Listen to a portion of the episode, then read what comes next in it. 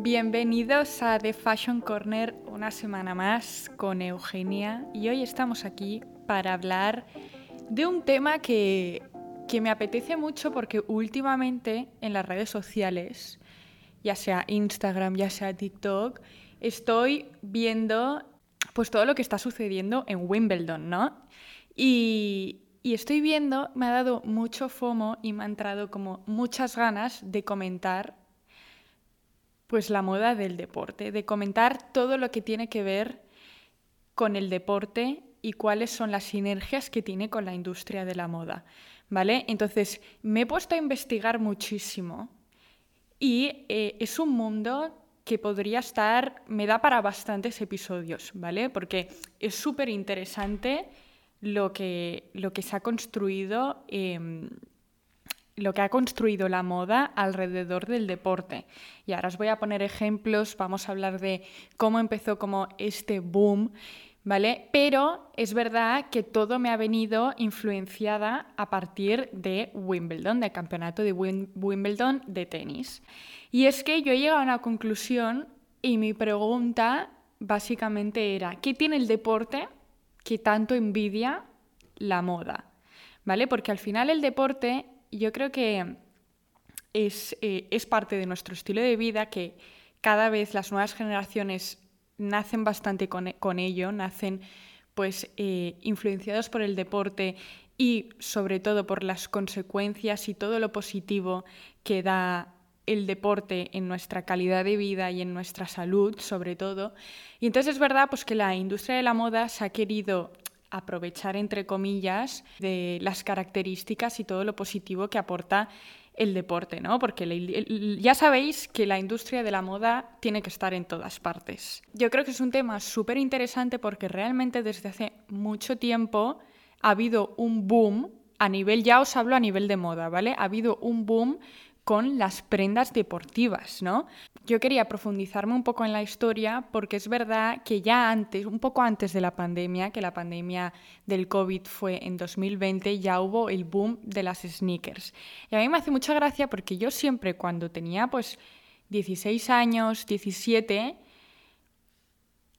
ya veía a la gente pues vestirse con sneakers, pero es verdad que cuando tenía entre 10 y 12 años, que ya me daba cuenta un poco de de la industria de la moda, de lo, que, de lo que me gustaba, de lo que no, ya tienes un poco de personalidad, que la personalidad la tienes antes, pero digo em, que tiene que ver con tu imagen, ¿no? Y, y mi madre, por ejemplo, siempre iba con tacones. Y yo pensaba, suerte que se están poniendo de moda las bambas, las zapatillas, las sneakers, porque me daba como mucho apuro pensar en que tenía que ir todo el día con unos tacones, caminar con unos tacones y sé que muchísima gente lo ha hecho y lo sigue haciendo porque su vida laboral pues tiene que ir vestida con de traje porque es abogado, porque es X, ¿vale? Pero es verdad que se ha relajado este, este tipo de, protocolos y, el boom de las sneakers ayudó mucho a que se relajase este tipo de protocolos, ¿no? Entonces, vamos a empezar desde el principio, ¿vale? El boom de la moda deportiva. Y es verdad que yo investigando me he dado cuenta de que es muy difícil como Em, situar el boom de la moda deportiva en un preciso momento de la historia, ¿vale? ¿Por qué? Porque han habido como diferentes acontecimientos muy importantes a lo largo de la historia eh, que han hecho que las personas tengan que ponerse unas zapatillas. Por ejemplo, en Nueva York, en 1980 hasta el 2005, hubo una huelga de transportes que esto obligó a, los neoyorquinos a caminar. O sea, tenían que caminar a todas partes porque no había transporte público, a no ser que tuvieses eh, transporte privado, pero que ahí la mayoría de gente eh, no lo tiene. Y entonces tenían que andar hasta sus trabajos, hasta sus puestos de trabajos. Y ahí fue como em, un punto importante en el que la gente se tuvo que calzar con sneakers, con bambas.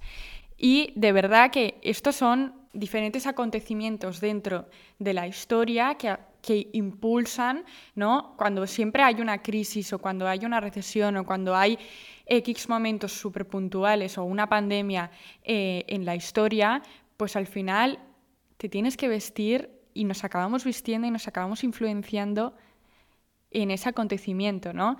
Y entonces esto marcó un punto súper importante en la fiebre de las sneakers, ¿vale? En esta huelga que hubo en Nueva York durante tanto tiempo. También es verdad que luego apareció pues marcas como Lululemon. Lululemon, muchos de vosotros la conoceréis, pero también hay mucha gente que no la conoce. Y es una marca deportiva que nació en Canadá en el 1998, ¿vale? La fundó Chip Wilson.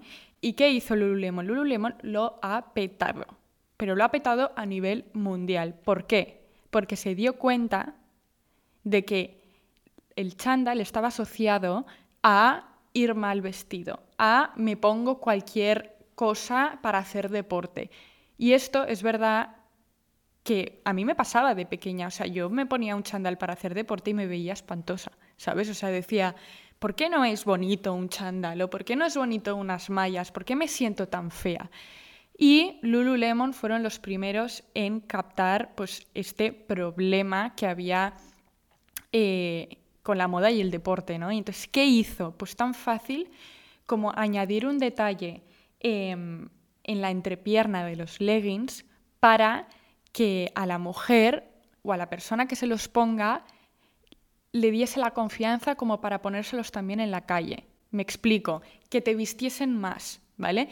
Y entonces fue solo este cambio significativo en el patrón de los leggings el que hizo que Lululemon despegara a niveles mundiales, ¿vale?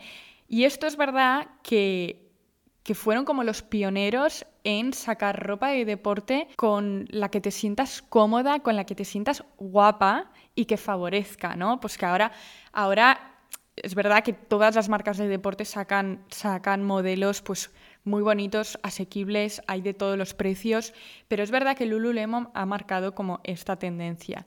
Y em, pues empezó en Canadá, en Estados Unidos, ¿no? Pues que la gente tiene otro estilo vistiendo que es más urbano, más de aquí te pillo, aquí te mato, eh, es diferente al europeo, ahora hablaremos de esto, y es verdad que apuestan mucho por la comodidad y en muchas ocasiones de su vida y en el día a día pues llevan chándal, ¿no? Y entonces esto pues hizo despegar mucho a la marca y tiene mucho que ver con la fiebre leisure que ahora hablaremos, y con la fiebre de la ropa deportiva en nuestro día a día, ¿vale? También hubo un acontecimiento que marcó mucho eh, en, la, en la moda del lujo y es cuando Fip Philo, que era la directora creativa entonces de Celine, y lo que hizo fue saludar en un desfile, al final del desfile, fue a saludar al público con unas Stan Smith de Adidas. ¿Os acordáis de cuando las Stan Smith de Adidas hicieron un boom? Pues Fifilo tiene mucha culpa. Y es que cuando una persona así, con toda la trayectoria profesional que tiene y toda la repercusión que tiene, porque es un ejemplo a seguir dentro de la industria de la moda y es un icono, eh, pues claro, si se pone unas Stan Smith, Stan Smith de repente subió a tope y todo el mundo las quería llevar. Y hubo una fiebre muy fuerte de las Stan Smith. ¿Quién no ha tenido unas Stan Smith? Porque aparte, eh, a mí me hace mucha gracia cuando alguien, pues alguna celebridad o alguien, un personaje público, un personaje profesional dentro de la industria de la moda, como es eh, Fip Philo, saca eh, una prenda en concreto, un accesorio en concreto, que quizá las Stan Smith costaban literalmente entre 30 y 40 euros y de repente te las venden por 100, ha sido por esto, ¿sabes? Y obviamente por la demanda, pero eh, alguien ha empezado esta rueda, ¿no? Alguien ha impulsado a que X persona se lo pone y luego todo el mundo quiere ponérselo. Y es verdad que estos diferentes acontecimientos pues han ido sumando como esta fiebre de el deporte, la ropa cómoda, la ropa deportiva, combinarlo con, eh, con prendas de, de casuales. Y luego un acontecimiento también súper icónico que hizo pues que también el mundo del deporte se despegara con, con la industria de la moda fueron las Air Jordan y las New Balance, las 574. ¿no? Que con estas sí que es verdad que llegó más la moda leisure, que es la unión entre el deporte y la moda, ¿vale? Yo me acuerdo mucho sobre todo en el COVID que veía pues antes del COVID ya, pero que veíamos pues a muchas celebridades y yo creo que hay dos súper icónicas que siempre nos han mostrado como este puntillo de, de vestir con un estilo casual pero muy deportivo y es Hailey Bieber y Bella Hadid. Hailey Bieber muchísimas veces la hemos visto vestida de deporte para pasear. Eh, ya sea lo ha combinado pues con unas mallas, un top deportivo y luego se ha puesto una chaqueta súper normal, ¿vale? Es una chaqueta súper casual.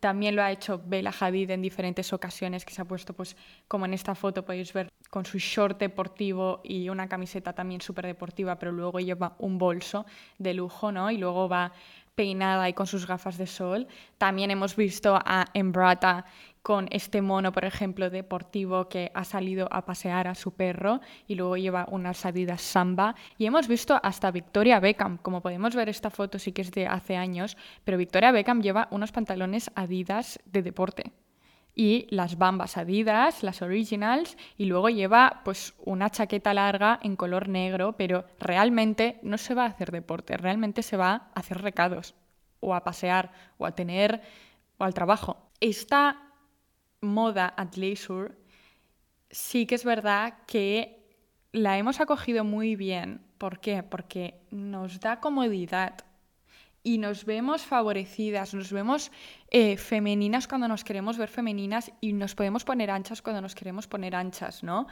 Y mm, al final esto ha llevado, como he comentado antes, a una relajación en la etiqueta del entorno laboral.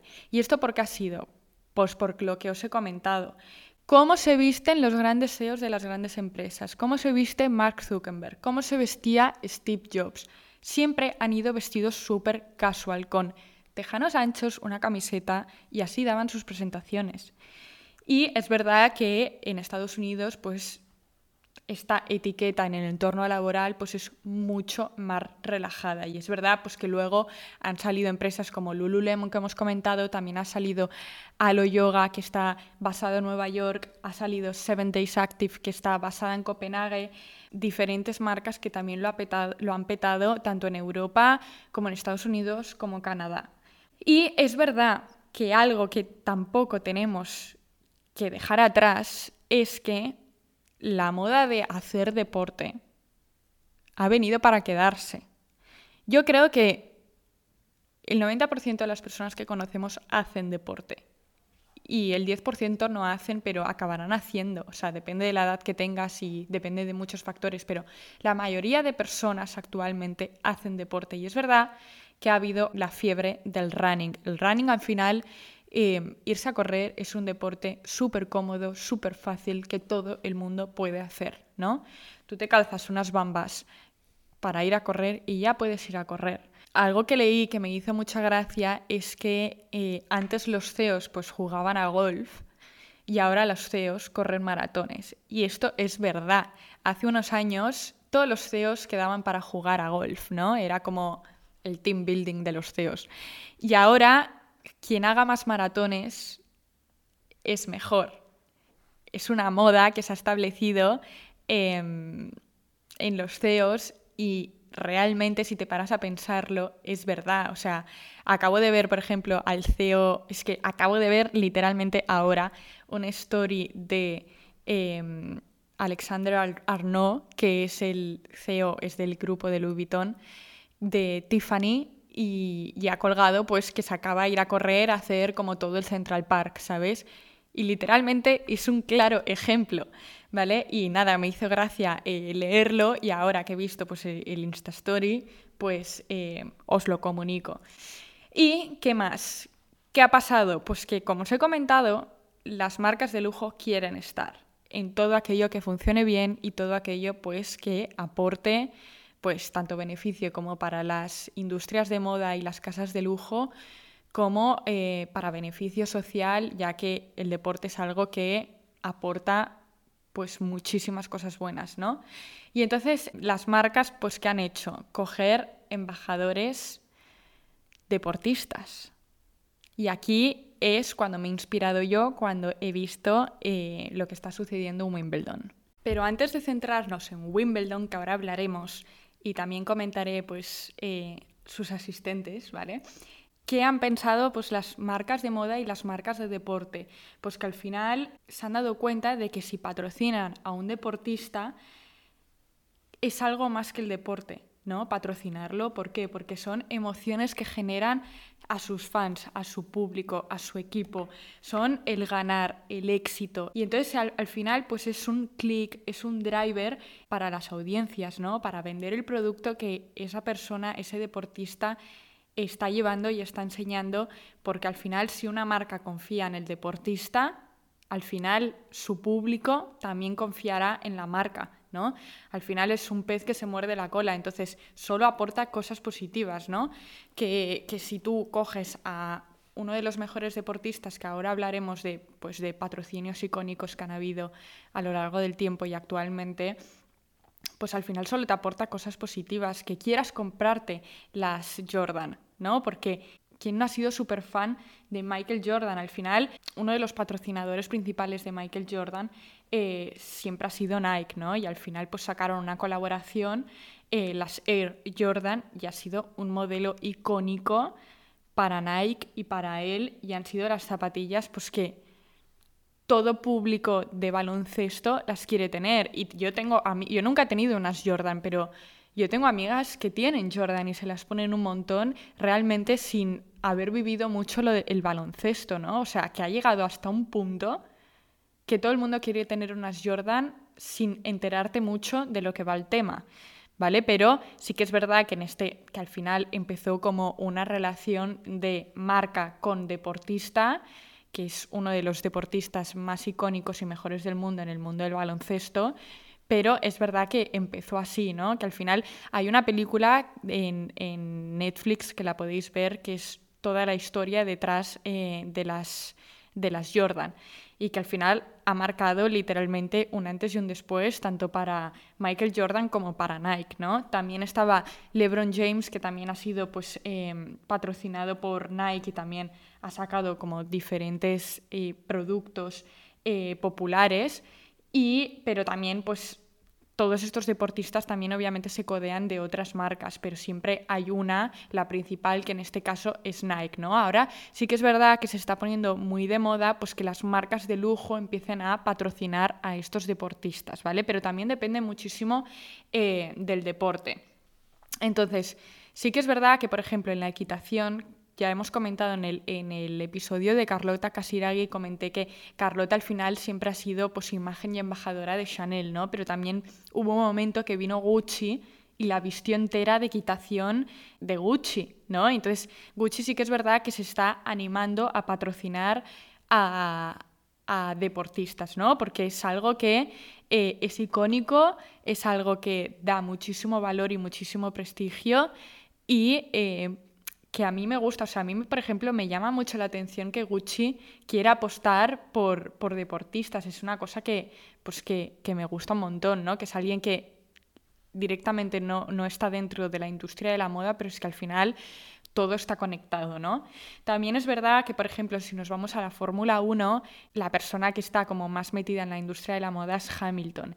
Y Hamilton tiene un contrato con Tommy Hilfiger y es embajador de la marca, ¿no? Que, que, no tiene. O sea, siempre luego hay deportistas que les gusta mucho el mundo de la moda y se quieren meter y tener pues este tipo de, de patrocinios y, y, y meterse más como en la industria. Y luego hay otros que, que no, que por X razones obviamente no les interesa.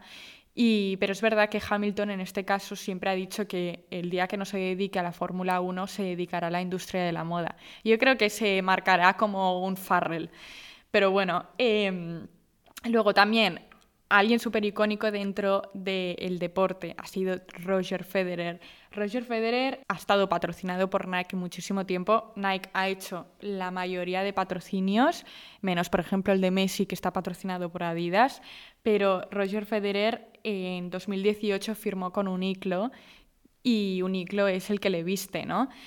Que ya es como al final que te patrocinen Nike o Adidas o Puma es algo súper normal dentro del mundo del deporte, ¿no? Porque al final son firmas que hacen prendas de deporte. Pero que venga una marca de lujo como puede ser, bueno, Uniqlo no es una marca de lujo, pero es una marca que lo está haciendo muy bien y lo está petando y estas cosas pues hacen elevar la marca y, posicionarse, ¿no? Pero que venga Gucci o Tommy Hilfiger y te quiera patrocinar, pues yo creo que es un avance dentro de la industria de la moda pues súper positivo, ¿no? Tanto para la industria de la moda como para el deporte. Y luego algo que estamos viendo que me gusta mucho, que tiene relación con esto, em, de las nuevas generaciones es, por ejemplo, Carlos Alcaraz. Carlos Alcaraz, Louis Vuitton ha cerrado un patrocinio con Carlos Alcaraz y ahora es embajador de Louis Vuitton y también lo es de Calvin Klein. Em, para mí lo mismo, para mí es un avance para las dos industrias y, claro, solo aporta pues, cosas positivas. Es verdad que estas empresas de lujo pues, eh, se lo miran todo ¿no? antes de patrocinar a alguien, pero yo creo que en una industria como es el deporte es algo que es mucho más fácil. ¿Por qué? Porque es una industria que al final tú estás jugando a algo. Tienes que ser como muy problemático o haberla liado mucho como para que una empresa de, una marca, una firma de lujo no quiera patrocinarte, ¿no? Pero em, por lo demás es muy, muy difícil que, que si eres un deportista de élite como lo es ahora Carlos Alcaraz, que acaba de empezar su carrera, eh, ya ha hecho un boom muy heavy, pues no quieran patrocinarte. Entonces, siempre hay que sacar pues, provecho de estas cosas. Y luego más, ahora centrándonos en Wimbledon, en Wimbledon al final eh, lo que quería decir también es que los eventos deportivos se han vuelto también una pasarela de moda. ¿Por qué? Porque en estos eventos que son tan icónicos, ¿no? que vienen de, son históricos de hace muchísimos años y que yo creo que a la mayoría de gente también le gusta ver el deporte, ¿no? Y más cuando es una categoría, pues la mejor, la mejor categoría que hay en el mundo. El deporte, pues al final, ya sea para vestirlo o para practicarlo, se ha convertido en un símbolo de estatus social, ¿vale? Y entonces sí que es verdad que puede que mucha gente que está viendo los partidos de Wimbledon no hayan visto tenis en su vida o lo hayan visto muy pocas veces, pero es verdad que si vas y te ven, pues es símbolo de estatus social. Es así y es así con la mayoría de deportes, pues como puede ser estar en el palco de una final de la Champions o estar eh, viendo golf o todos los deportes, habidos y por haber, o viendo equitación, o viendo un partido de tenis, etcétera, ¿no? Sí que es verdad que hay deportes que se mueve más dinero que en otros, como puede ser en la Fórmula 1. Pero bueno, centrándonos en Wimbledon, ¿qué ha pasado? ¿Qué está pasando? Vale, marcas como Ralph Lauren, por ejemplo, y Prada, ¿qué hacen las marcas de lujo? Pues básicamente tienen palcos para invitar a sus embajadores, para invitar pues a personajes públicos que les interesa llevar, ya porque tienen pues una buena relación o porque son embajadores. Y em, pues es lo que he dicho, al final se vuelve como una pasarela de moda, ¿no? Estos eventos.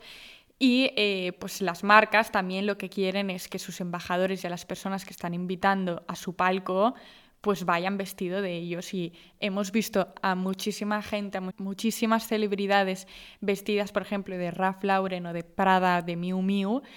Y luego, obviamente, hay otras celebridades que se les invita pues a ellos especialmente pues porque quieren que vengan, ya sea eh, pues a Kate Middleton, ya sea a Katy Perry o a celebridades pues súper grandes, ¿no?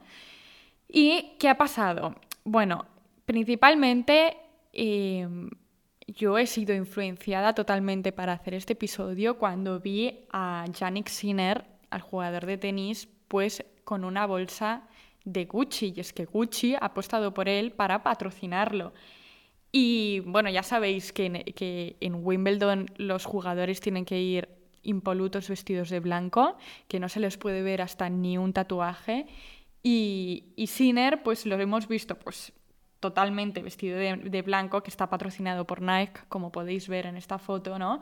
Y llega aquí su, su, gorra y luego lleva esta bolsa para guardar sus raquetas y sus movidas de Gucci, que ha sido específicamente creada para el campeonato, ¿no? Y esto es una estrategia de marketing y de branding brutal, porque esta foto ha dado la vuelta al mundo, todo el mundo la ha visto, esta foto ya Sinner con su bolsa de Gucci, más que nada porque llama muchísimo la atención, ¿no? Siempre suelen salir con sus bolsas de Wilson y luego pues vemos a Sinner con su bolsa de Gucci y mola bastante. Tengo que decir también que ojalá fuesen todos vestidos así siempre. O sea, mmm, Carlos Alcaraz, yo no entiendo cómo le viste. O sea, me parece muy bien que siempre hay que llamar la atención con la camiseta y tal, ¿no? Cada marca tiene su estrategia, pero no entiendo muy bien las camisetas que le ponen, con lo guapos que están vestidos de blanco, vestidos monocromáticos de un color, ¿no? Seguro que tienen sus, sus porqués, pero no sé, me gustaría que, que fuesen así vestidos. Sí que es verdad que en Fórmula 1, por ejemplo, están muy, van muy bien vestidos, ¿no? Pues eh, nada, me llama la atención. Wimbledon hace bien vistiéndolos de blanco. Pero bueno, luego centrándonos en los asistentes, que esto os gusta muchísimo, ¿a quién hemos visto por Wimbledon estos días? Pues mira, hemos visto la una que nunca falla y que hace mucho tiempo que, que muchos años que va a Wimbledon es Sienna Miller. Sienna Miller, alguna vez os he hablado de ella, os hablé en el episodio de eh, Quiet Luxury y Sienna Miller la han visto con Ali Green vestidos de Ralph Lauren y guapísimos. O sea, eso es que tú vas pasando y te van haciendo fotos, ¿vale? Entonces también hemos visto que es una de mis preferidas, que fue una de mis preferidas de la Met Gala, que es Elle Fanning. El Fanning me encanta, creo que es una chica súper elegante, la podéis ver aquí. Va como muy inspirada en el tenis, va toda vestida de blanco con unas bambas blancas y una trench larga, una gabardina larga de color beige, guapísima. También hemos visto que nunca falla Alexa Chang. Alexa Chang también va muy guapa, va vestida de Ralph Lauren. Eh, Ralph Lauren debe tener más de un palco porque todo el mundo viene vestido de Ralph pero bueno. Y va con estos tejanos rectos, con unos estiletos negros. Luego lleva una... Realmente todo el mundo va muy elegante. Lleva una sobrecamisa beige y, y este jersey aquí atado en el cuello em, de color morado. Y me ha gustado mucho también Jordan Dunn, iba vestida de Ralph Lauren y estaba guapísima vestida de amarillo, me ha encantado. Luego, también, alguien que nunca falla, lo guapo que está y David Beckham aquí. Bueno, es que yo creo que eh, tiene un porte que yo es una cosa que no entiendo. O sea, todo le queda impoluto. Me encanta David Beckham. No sé, soy muy fan de, él y de Victoria Beckham son mis preferidos, mi couple goals. Bueno, luego otra que me encanta también cómo ha ido vestida es Emma Corrin. Emma Corrin va con, un, con unas bermudas y una blazer en color así beige amarillento, va con una camisa y una corbata y luego lleva unos zapatos de traje marrones y los calcetines del mismo color que el conjunto, que el set y va vestida de Miu Miu. Ya podéis, podéis ver este bolso también de Miu Miu y unas gafas de sol. O sea, va vestida con traje literalmente de hombre, pero lo guapa que está y lo femenina que está, y, o sea, le, le favorece un montón. Me ha gustado un montón, ha sido de mis looks preferidos, sin duda. Me encanta cuando, cuando hay un evento y sin haber literalmente un protocolo que te diga cómo tienes que ir vestida, eh, la gente, los invitados, los asistentes se envistan en relación a ese evento, ¿no? Y entonces esto es un claro ejemplo y también lo hemos podido ver en El Fanning y también Alexa Chang y Sienna Miller están guapísimas, ¿sabes? Que van como muy, muy, em, muy en línea con lo que es el evento Wimbledon en general, que sí que es verdad que respira mucho Quiet Luxury este evento. Luego también hemos visto a Kate Middleton, guapísima. Ella me encanta, siempre sonríe, siempre lo digo, o sea, es súper estilosa y muy elegante y va, con, va vestida de Balmain. Bueno, literalmente que pasa todo el mundo por Wimbledon. La mayoría de celebrities están invitados, yo no sé de dónde sacan tantos sitios, pero bueno, muchísimas eh, casas de lujo tienen palcos y entonces los van invitando. Y, y hay muchísimas fotos que también os las pondré como súper icónicas de, de, hace muchos años de, de, Wimbledon, cuando venía también pues eh, Diana, la princesa Diana, Lady Di, eh, venía también la reina de Inglaterra. Eh, al final es un evento que sucede en Londres, ¿no? A las afueras de Londres y, y obviamente van pues los Royals. Pero, pero lo que os he dicho me gusta mucho también porque respira como toda esta situación de quiet luxury, de la gente va vestida súper elegante, súper minimal, sin que se vea como muchísimo los logos y las marcas. Y, es un evento pues que, que, que la moda está súper presente y cada vez lo va, a estar, lo va a estar más si las casas de lujo pues deciden apostar por estos deportistas, que me parece pues una estrategia genial y, y, que, y que la seguiremos, eh, lo seguiremos comentando porque es un tema que a mí el deporte me gusta mucho, me encanta ver deporte. Eh, soy bastante apasionada y, sigo muy de cerca pues, deportes como puede ser eh, el tenis y la Fórmula 1, son deportes que me encanta ver. Y la verdad es que, que, me gusta mucho hacer este tipo de, de, episodios para también poneros en situación y explicaros un poco pues, cómo funcionan estas cosas, ¿no? Y nada, espero que se me ha pasado volando este episodio, espero que os haya gustado un montón y nos vemos la semana que viene. Un besito.